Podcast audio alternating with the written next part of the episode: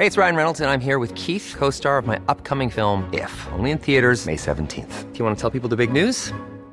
All right, I'll do. Sign up now and you'll get unlimited for $15 a month in six months of Paramount Plus Essential Plan on us. Mintmobile.com slash switch. Upfront payment of $45 equivalent to $15 per month. Unlimited over 40 gigabytes per month. Face lower speeds. Videos at 480p. Active Mint customers by 531.24 get six months of Paramount Plus Essential Plan. Auto renews after six months. Offer ends May 31st, 2024. Separate Paramount Plus registration required. Terms and conditions apply if rated PG. Me da muchísimo gusto saludar al doctor Macías, Alejandro Macías, quien es infectólogo y excomisionado nacional contra la influenza en nuestro país. Muy buenas noches, ¿cómo está, doctor? Bien, Blanca, buenas noches. Oiga, y esto es una buena noticia. Muchas gracias a usted por siempre tomarnos esta comunicación, usted que le sabe muchísimo a estos asuntos. Oiga, doctor, ¿es buena noticia, no es buena noticia? Porque ya he visto eh, pues eh, mucha información, sobre todo en redes sociales, que a veces no es tan, no es tan verídica, que esta vacuna de Cancino, eh, esta eh, vacuna china, pues no es tan, no tiene un amplio espectro o no es tan, tan fiable como la de Pfizer, por ejemplo. No, mira, confiables sí son. Eh, lo que cambia es la eficacia. Ah, ok. Una tiene una eficacia superior al 90%, que es la de Pfizer, y esta otra tiene una eficacia entre 60 y 70%. No es malo.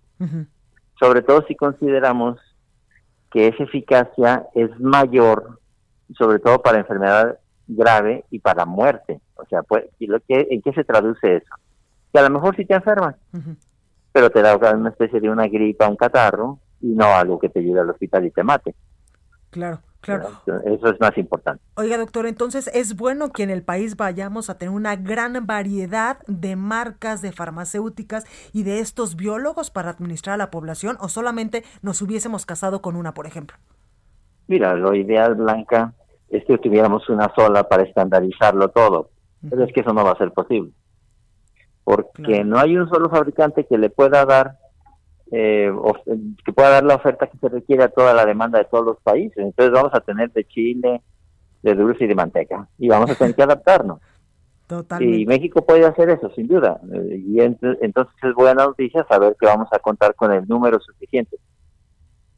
Claro. Oiga, doctor, a mí me, me pareció muy bueno un tuit que leí hoy y que publicó evidentemente a través de su red social, donde decía que también tiene que ver mucho la jeringa con la que se aplica la vacuna de Pfizer, eh, que si no son adecuadas, usted decía, pues se pierde incluso una dosis por cada ampolleta y rinde menos.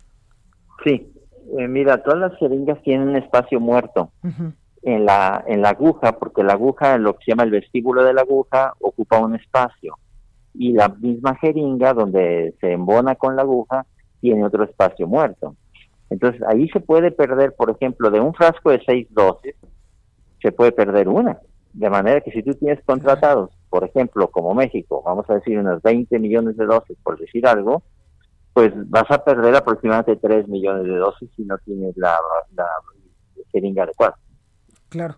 Oiga, doctor, ¿y el asunto de la distribución de la vacuna ya lo solucionamos en el país? Mira, yo- creo que si tenemos la vacuna, el problema para México es no es tener vacunación, es tener vacuna. México ha sido tradicionalmente un país de vacunación que no ha tenido problema para ponerse Sí, exacto. vacuna. Si, si se adaptan las vacunas como la mayoría lo hacen a nuestra red de frío. México no tiene problema en vacunar decenas de millones de personas en poco tiempo. Entonces yo no tengo duda de que una vez que empiecen a circular las vacunas las vamos a poder poner sin problema.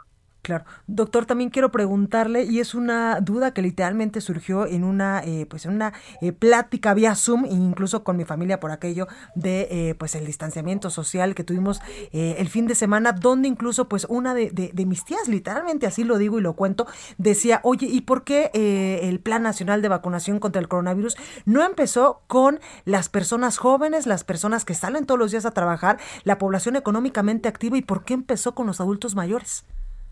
Sí, mira, porque simple y sencillamente los números no dan, Blanca. De hecho, todo el plan se descarriló una vez que ya no llegó la vacuna de Pfizer. Ajá. Considera que ha llegado menos de un millón de dosis para un país de 126 millones Claro. de habitantes.